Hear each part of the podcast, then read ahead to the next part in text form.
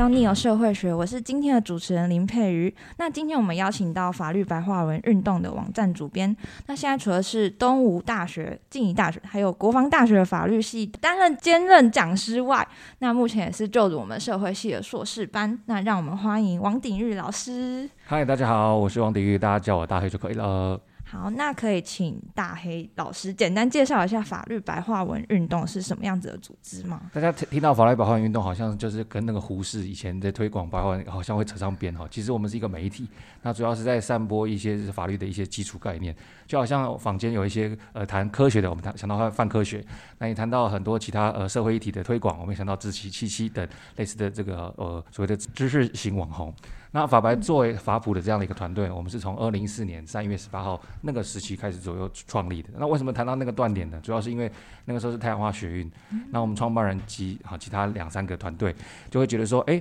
当时大家讨论服贸的时候，好像这个不够味道哈，这老是炒一些政治口水。那实际上服贸的一些哈法律问题都没有谈到，导致大家都失焦了。所以那个时候我们就创立服贸科普文。然后呢？但是因为太阳花学运，或者是你说太阳花运动，它只维系了一个月，因为这个政治能量有限，所以呢，我们的福茂科普文难道要走到生命的尽头了吗？好，不行。所以那时候创办人就想说，那我们就不如转型吧，转成把福茂科普文转成法律白话文，把这个福茂的这个点呢扩大成所所有的法律议题，然后一路就从二零一四年好走到了今天二零二三。那我们很高兴，就是能够跟所有的这些听众观众能够一起交换法律议题，尤其是在啊每一个社会议题上面，大家都很愿意听我们来讲话。那希望今天也能够把相关的看法分享给大家。嗯，那这样法白应该是快十年了，是吗？没错，好，从二零一四年开始。嗯，了解。那之前因为是有在君美老师的课上看过您，那也有听君美老师介绍您是现在社会系硕士班的学生，那也很好奇，就是老师为什么会想要来念社会系硕士班呢？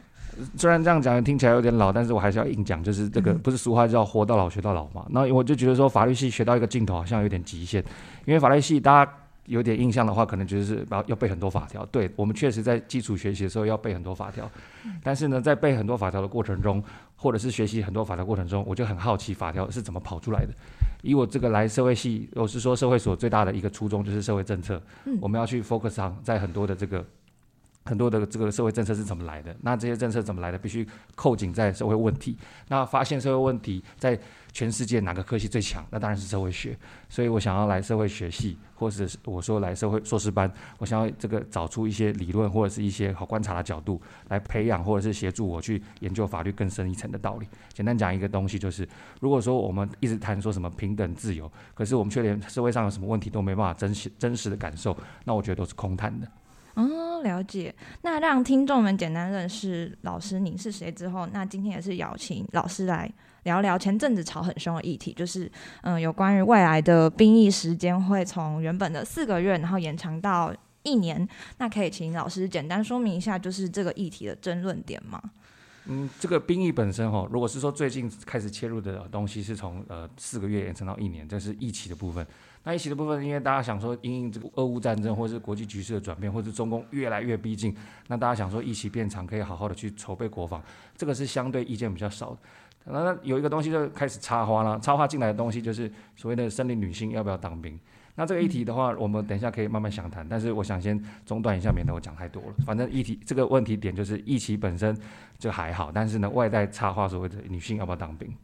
嗯，女性要不要当兵？嗯，老师也可以聊聊这方面。好，那嗯，关于女性要不要当兵这件事情呢，其实呃，这个东西已经吵非常非常久了。那这边先跟各位介绍两个东西哦。第一个就是宪法的规定，在宪法里面它其实规定的很宽泛，他说任何呃中华民国的人民都要当兵。那你想嘛，人民这个词当然包含了生理女跟生理男。嗯。那可是，在法律位阶，我们的兵役法却只规定中华民国的男子才需要当兵，这样就形成了宪法跟法律的一个落差。人民 versus 我们的哈男子，那显然就是有一个就是性别的一个落差，那这落差就会引发争论啦。尤其是很多真的服役或者是已经服完役的男性，生理男性就会抗议啊。那为什么只有生理男性才要去军中蹲，或者是为什么只有生理男性才要这个呃先去毕业后先去当兵，然后花一点人生的岁月，然后比生理女性晚开始，这个就是争议的起点。好，我没有要对这个到到目前为止，我还没有对这个事情下评论，我只是把这个争议点出来。嗯，了解。好，那谢谢老师为我们做个简单的争议点分析。那也想要请问一下，老师在看待这个议题，会融合法律系跟社会系的两科系的专业来思考吗？那对这个议题又有什么想法呢？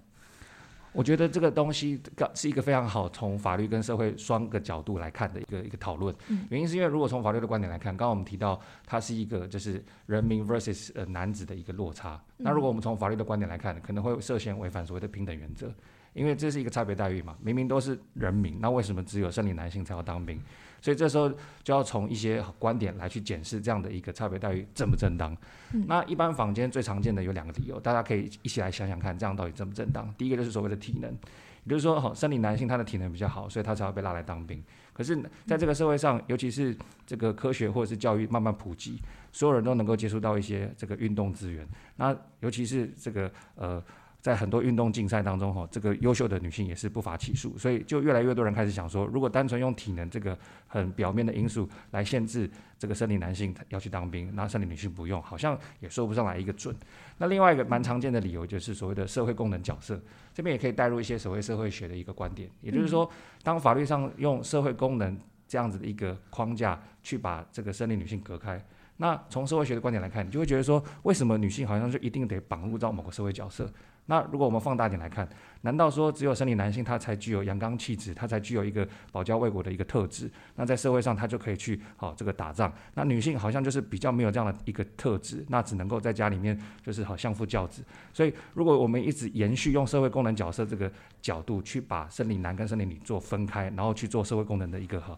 罗列，那是不是就会巩固某些传统印象，甚至我们说刻板印象呢？所以女性要不要当兵这个议题，除了从法律的平等原则来看，其实也可以从社会功能的分配到底有没有要与时俱进来谈，这个就是一个很好双期的一个一个议题，这样子。嗯，了解。那话说，就是刚刚提到社会学的观点，它可以从社会功能角色来看，那其实还可以做一个延伸，就是法律对于社会的影响。因为我们一般谈到法律，可能想说。就是中华民国的男子皆有当兵的义务，这是法律条文，我们只会注意到有没有义务的存在，这是一般的角度。但是除了有没有义务之外，我们有时候也会进一步去需要去思考这个义务对社会带来的影响。但是这个义务对社会带来影响，可能就必须要从社会学的观点来做一个操盘。举例而言，比方说，假设我们真的开放生理女性进到军中，而且是大量的，已经不是自愿役本身，是义务役的女性也进入到军中里面，这时候你就可以发现到说，军中的这样的一个算是呃文化。他可能是以阳刚气质为主，并且崇尚就是哈这个肌肉大来论胜负，因为很多时候都是要用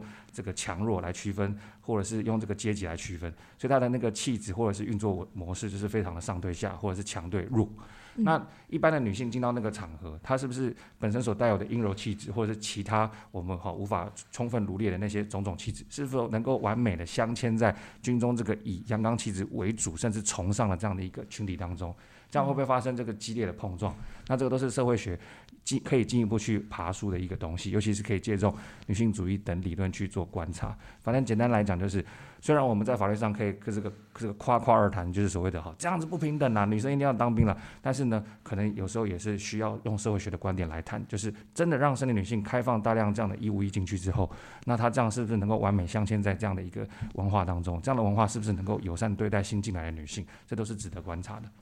哦，了解。因为之前我是有看到自己七七底下收看民众的留言，他们是嗯回到从四个月转到一年的疫期来看，就是因为前阵子也是有在谈说要不要把成年的年龄变成十八岁吧，对，是修法。对。然后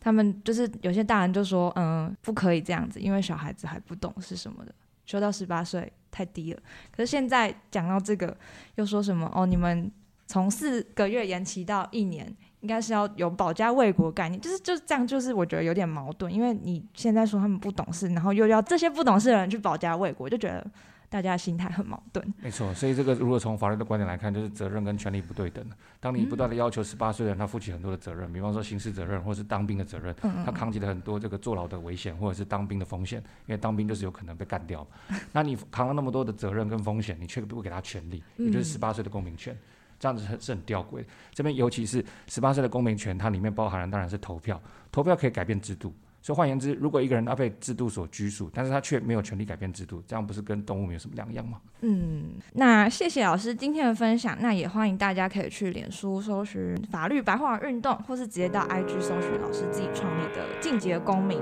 那里面会有更多老师的身影。那我们下次见，拜拜。大家再见，拜拜。